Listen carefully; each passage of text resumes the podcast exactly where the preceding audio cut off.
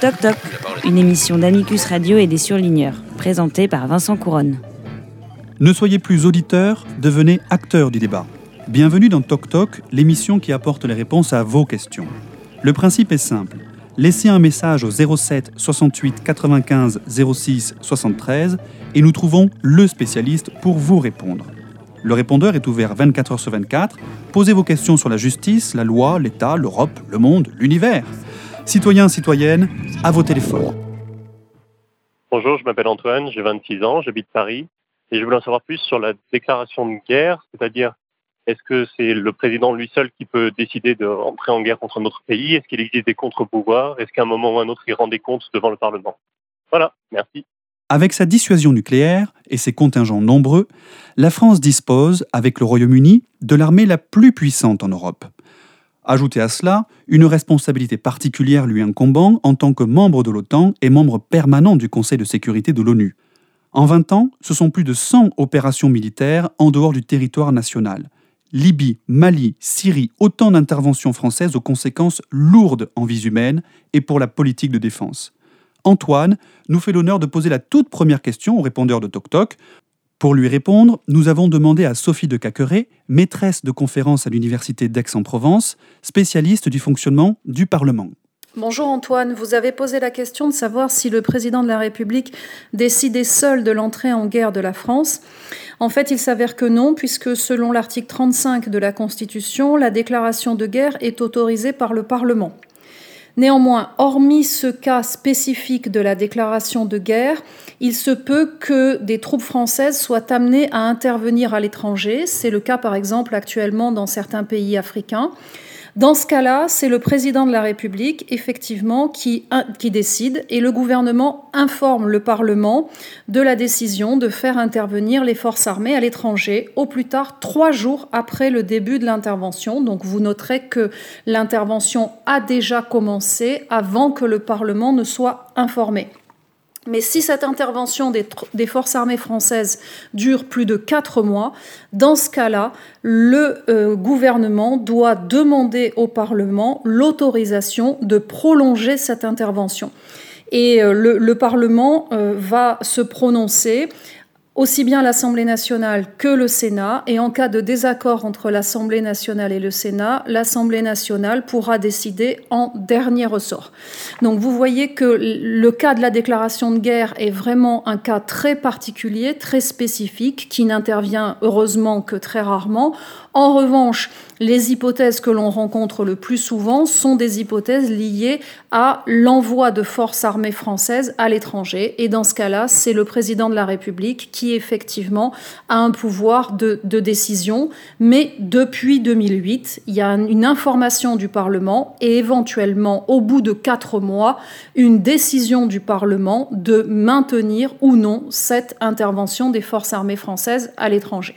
Voilà, j'espère que j'ai répondu à votre question. Aux armes, citoyens. La Révolution française a aussi eu lieu dans la justice. Un homme de la Révolution, l'abbé Sieyès, avait proposé que chaque citoyen puisse saisir un tribunal lorsqu'il estimait que la Constitution était violée. Un citoyen doit pouvoir demander justice. Et quand il se présente devant un tribunal, il devient ce qu'on appelle un justiciable. Sauf que l'idée de Sieyès elle n'a jamais vu le jour. Jusqu'à ce que... Oui, bonjour, euh, je m'appelle Marie-Claude, euh, j'ai 67 ans. Euh, j'ai une question à, poser. Donc, j'entends souvent parler dans les médias de, la QPC et j'aimerais savoir exactement ce qu'est la QPC. Merci Marie-Claude. Et c'est Jean-Philippe de Rosier qui va répondre à votre question. Jean-Philippe de Rosier est professeur à l'Université de Lille, spécialiste de droit constitutionnel. Il tient notamment l'excellent blog La Constitution décodée, que je vous incite à suivre pour un regard pertinent sur l'actualité politique. La question que pose Marie-Claude euh, est une question euh, tout à fait d'actualité. Euh, la QPC, c'est la question prioritaire de constitutionnalité. C'est une nouvelle procédure qui a été introduite dans la Constitution de la Ve République en 2008. 2008, c'est la dernière révision constitutionnelle que cette Constitution a connue. Cette QPC, cette procédure, permet à un justiciable, quel qu'il soit, d'accéder au Conseil constitutionnel, le Conseil constitutionnel étant l'équivalent d'une cour constitutionnelle, c'est-à-dire euh, un juge qui va euh, surveiller que la Constitution soit respectée, notamment par le législateur, c'est-à-dire par les lois. Depuis la QPC, il est donc possible pour un justiciable de demander au Conseil constitutionnel d'examiner une loi qui est déjà en vigueur, ce qui auparavant n'était pas possible. Seuls les parlementaires et euh, le Premier ministre, le Président de la République pouvaient demander au Conseil constitutionnel d'examiner une telle loi, mais avant son entrée en vigueur. Désormais, une loi qui produit des effets et qui est présente euh, dans notre ordre positif peut être déférée au Conseil constitutionnel. Mais pour cela, le justiciable ne veut pas y accéder directement. Il doit passer par euh, une procédure de filtrage, cela afin d'éviter que le Conseil constitutionnel euh, ne soit assailli de questions de toutes parts euh, qui ne soient pas en lien avec un intérêt spécifique. Et donc c'est au cours d'un procès euh, quel qu'il soit, qu'un justiciable qui est impliqué dans ce procès peut euh, invoquer que la disposition législative ou l'une des dispositions législatives qui est applicable à l'affaire, c'est la première condition euh, pour que le renvoi soit effectué au Conseil constitutionnel, une disposition législative applicable à l'affaire, soit transmise à la juridiction suprême d'abord, donc le Conseil d'État ou la Cour de cassation, laquelle va ensuite examiner si euh, cette disposition législative applicable à l'affaire euh, n'a jamais été jugée déjà conforme par le Conseil constitutionnel, sauf s'il y a eu un changement de circonstance. Par exemple, le Conseil constitutionnel a déjà dit que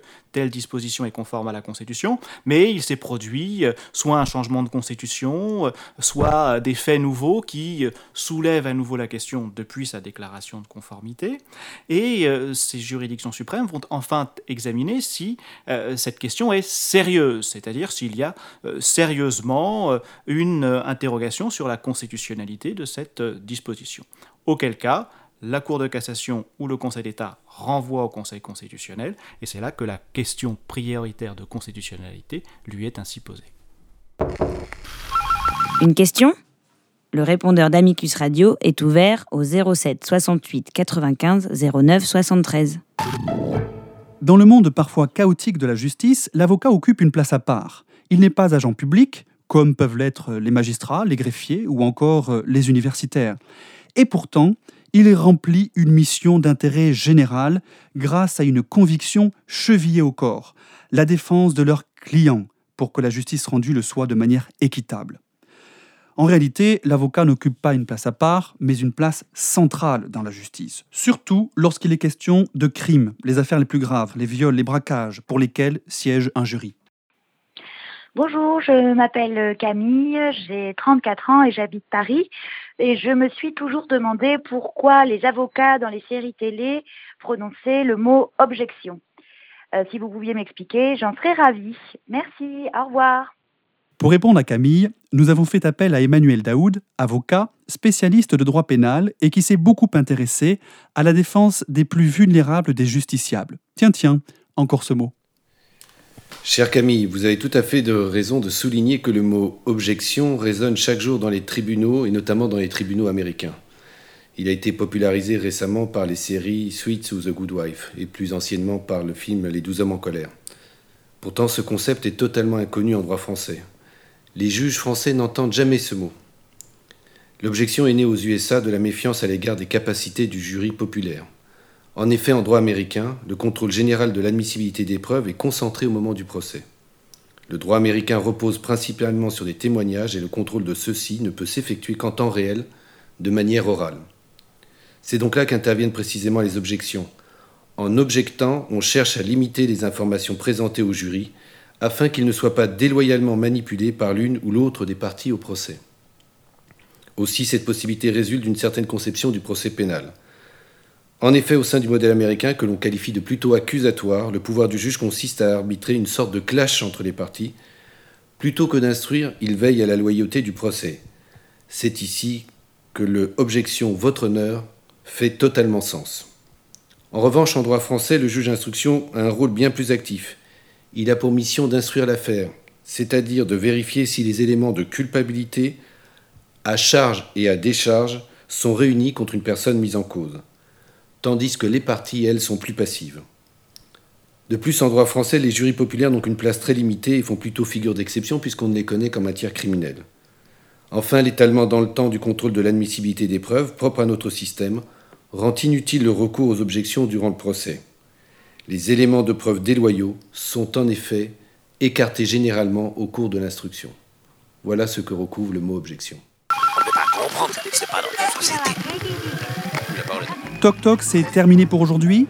Posez vos questions sur notre répondeur au 07 68 95 09 73. Cette émission a été coproduite par les Surligneurs et Amicus Radio. Les réponses ont été recueillies par Antoine Truchot et à la technique, Léobardo Pérez. N'oubliez pas de vous abonner au podcast et de nous suivre sur les réseaux sociaux. Bonne semaine à tous et à bientôt sur Toc Toc.